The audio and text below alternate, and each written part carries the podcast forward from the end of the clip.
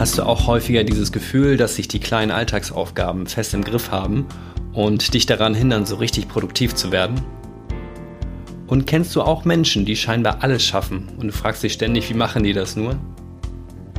Mein Name ist Sven André Köpke und ich heiße dich herzlich willkommen zu meinem Podcast Mach es einfach. Dein Selbstmanagement für ein produktives, selbstbestimmtes und glückliches Leben.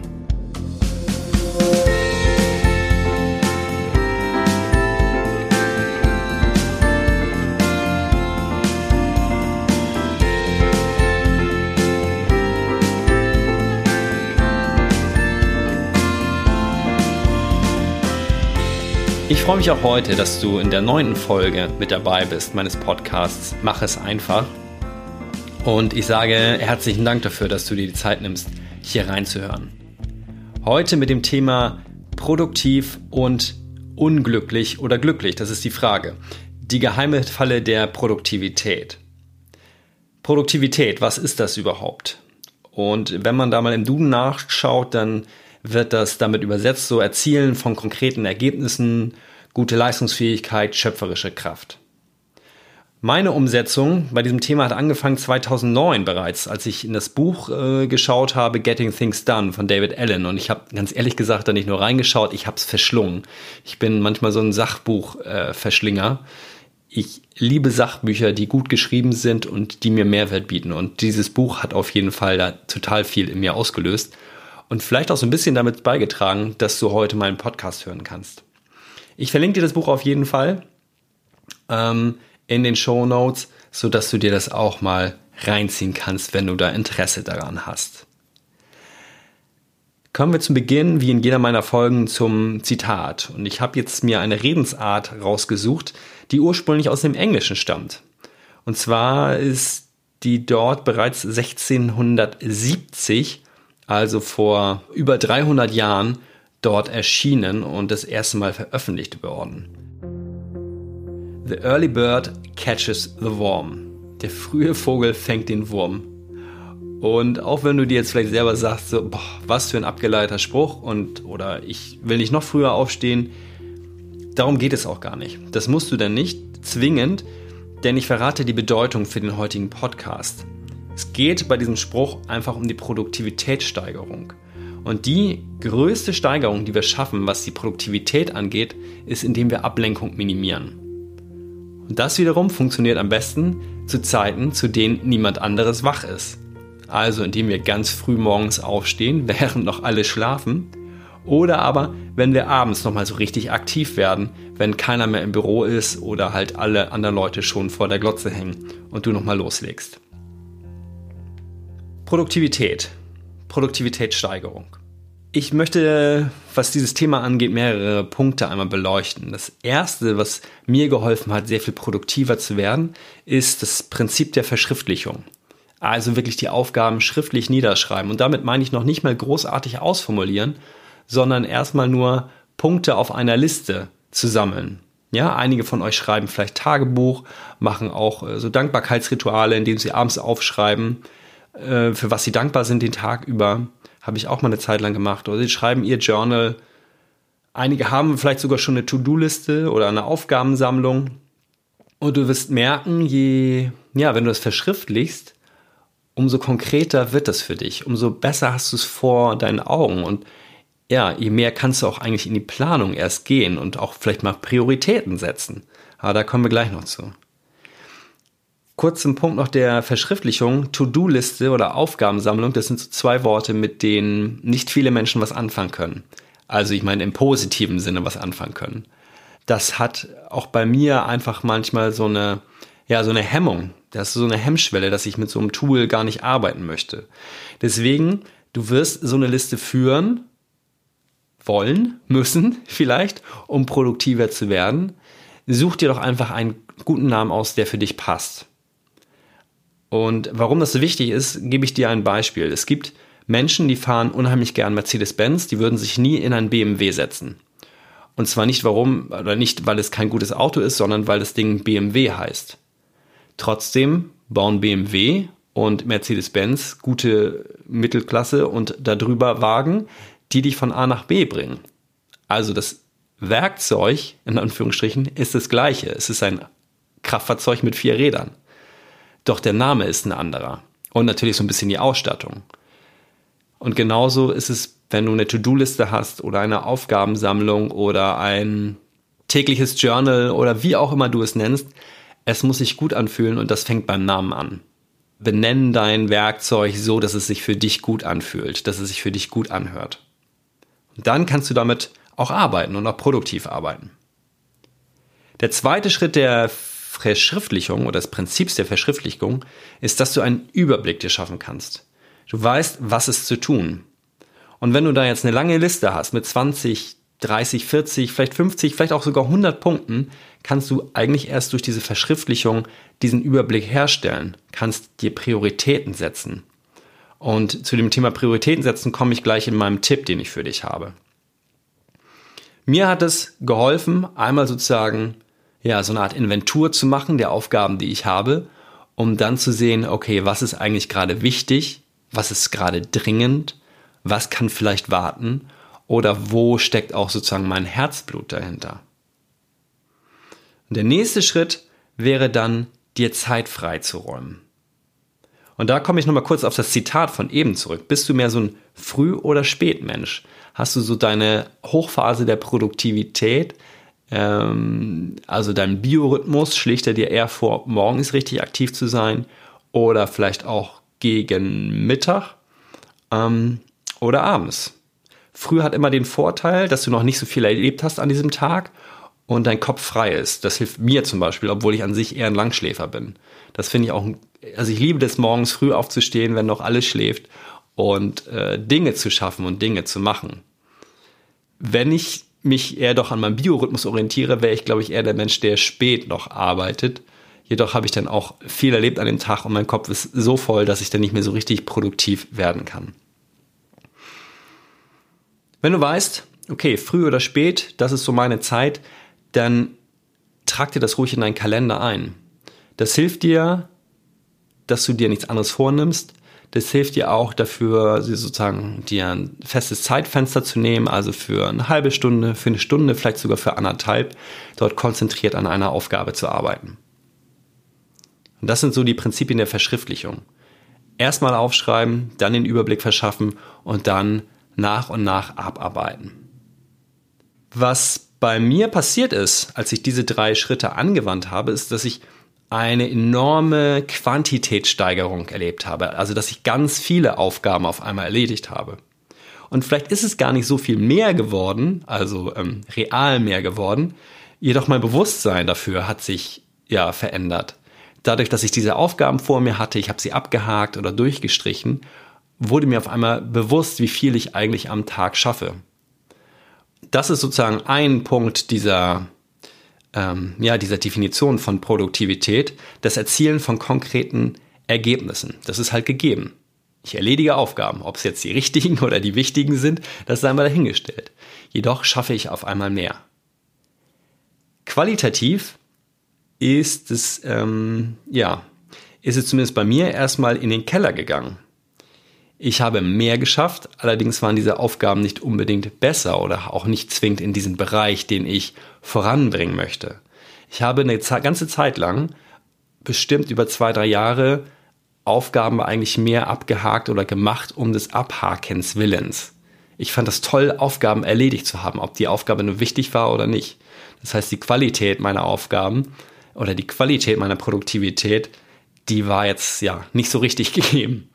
Und mittlerweile habe ich das erkannt und achte mehr auf die Qualität meiner Aufgaben. Und da tritt jetzt so ein bisschen diese schöpferische Kraft ein. Also, dass ich auch Dinge mache, die mir liegen, die ich liebe. Habe ich früher auch so ein bisschen gemacht, aber jetzt noch viel mehr. Und dadurch mache ich nicht mehr ganz so viel, sondern dann eher von den Dingen, die mir Spaß machen. Und jetzt kommen wir zu dem Schritt, wo wir beides zusammenpacken. Also entweder machst du die Dinge besser Dadurch schaffst du allerdings weniger, also indem du mir mehr Zeit gibst, um eine hohe Qualität zu erreichen. Oder du schaffst einfach mehr, also mehr Quantität, bist allerdings bei den Aufgaben nicht ganz so genau. Was willst du? Bist du lieber einer, der zehn unwichtige Aufgaben schnell in einer Stunde abarbeitet? Oder hast du es lieber, eine Stunde konzentriert an einer Aufgabe zu sitzen, die dich vielleicht auch vom Herzen her berührt, die dich voranbringt in dem, was du machen möchtest? Ich glaube, ich kenne deine Antwort und ganz innen drin in deinem Herzen weißt du die auch.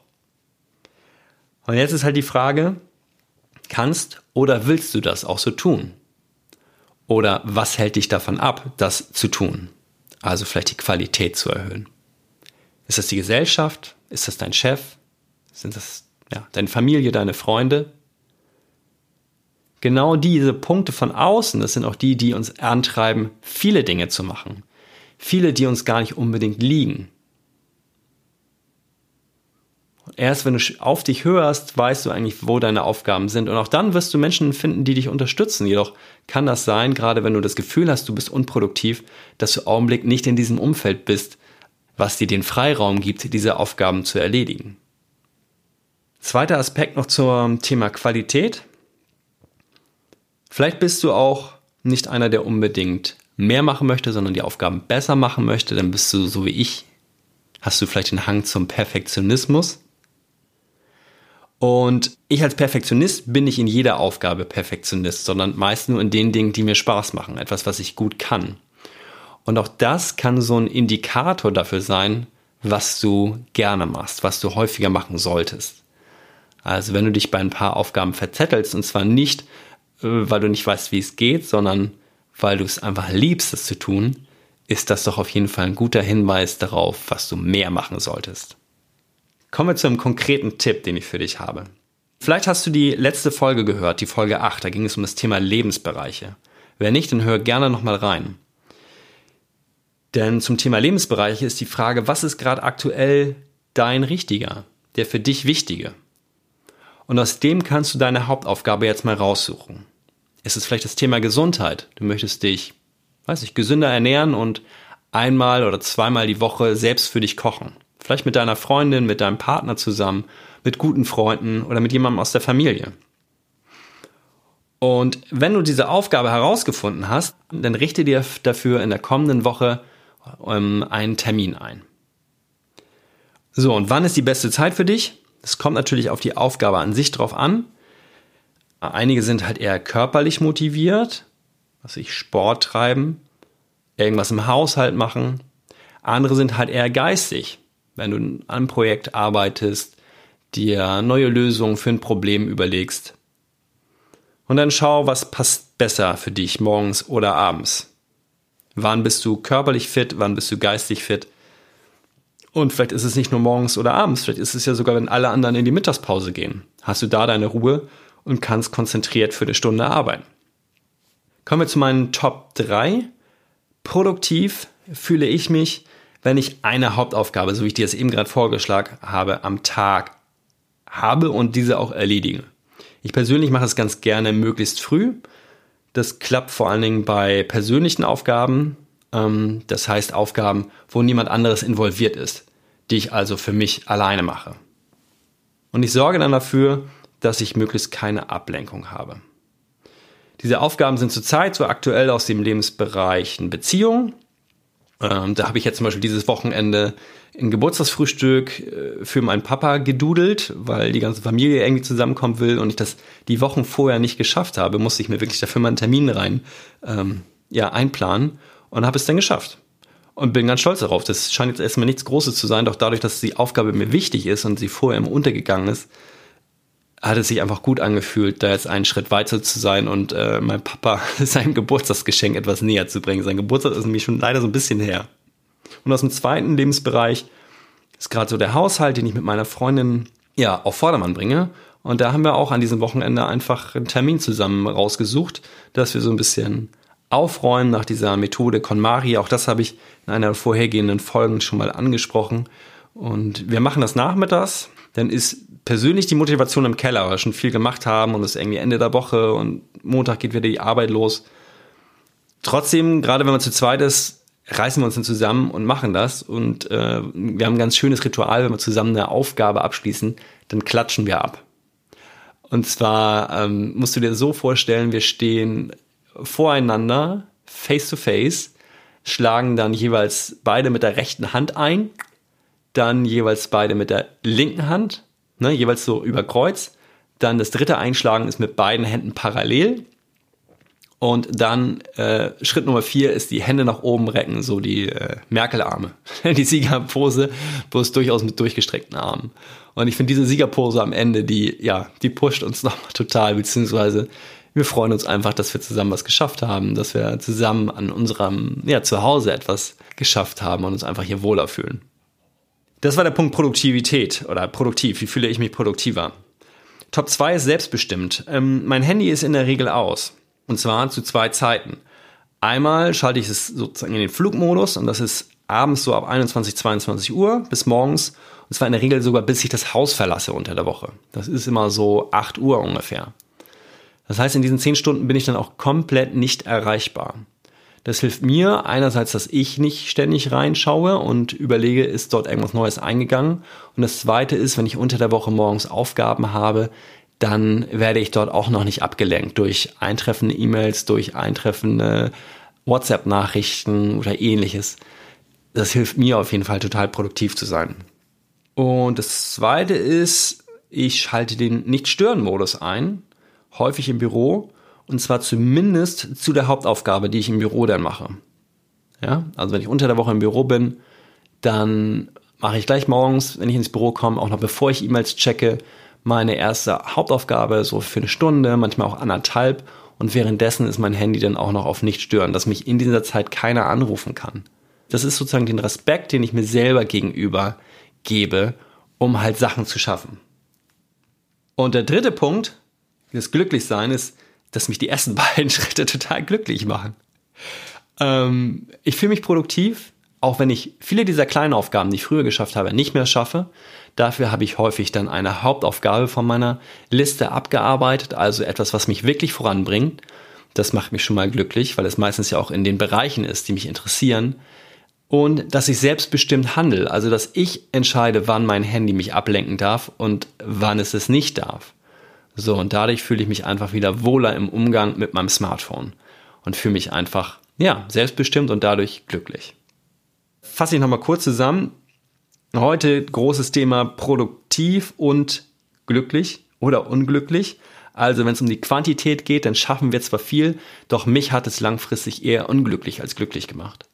Seitdem ich jetzt qualitativ mehr schaffe, bin ich auch insgesamt produktiv glücklicher. Mein Tipp war für dich, nimm dir eine Hauptaufgabe am Tag vor, nicht mehr. Wenn du später weißt, wie du in welchem Zeitraster du gewisse Sachen schaffst, dann kannst du auch mehr einplanen. Doch weniger ist mehr. Ja, auch dieses Zitat hatte ich schon mal in einer Podcast-Folge. Häufig ist es besser, erstmal klein anzufangen und dann aufzubauen. Das ist auf jeden Fall nachhaltiger. Schauen wir nach vorne. In der nächsten Folge erwartet dich das große Thema Kalender. Ähm, und ich möchte dich da so ein bisschen befreien vom Kalender-Dogmatismus und gleichzeitig dafür sorgen, dass du ihn produktiv und selbstbestimmt nutzt und einsetzt. Bleibt mir noch zu sagen, vielen Dank, dass du heute auch wieder deine knappe Zeit eingesetzt hast, um hier in den Podcast hereinzuhören. Wenn es dir gefallen hat, dann freue ich mich sehr über eine Bewertung bei iTunes gerne mit 5 Sternen, dann weiß ich, dass es dir gut gefällt und dass ich weitermachen soll. Und wenn es dir nicht gefallen hat, dann schick mir gern, bevor du das bewertest, eine E-Mail, sag, was ich verbessern kann. Ich freue mich über jede Nachricht, die ich von dir bekomme, an sven at diecoachinggeschwister.de. Auch die E-Mail-Adresse verlinke ich gern nochmal für dich in den Show Notes. Ja, und wenn es dir geholfen hat, dann teile auch gern diese Folge oder den ganzen Podcast mit deiner Familie, mit deinen Freunden. Ich sage Tschüss, freue mich, wenn du beim nächsten Mal dabei bist und bis dahin mach es einfach für dich. Dein Sven.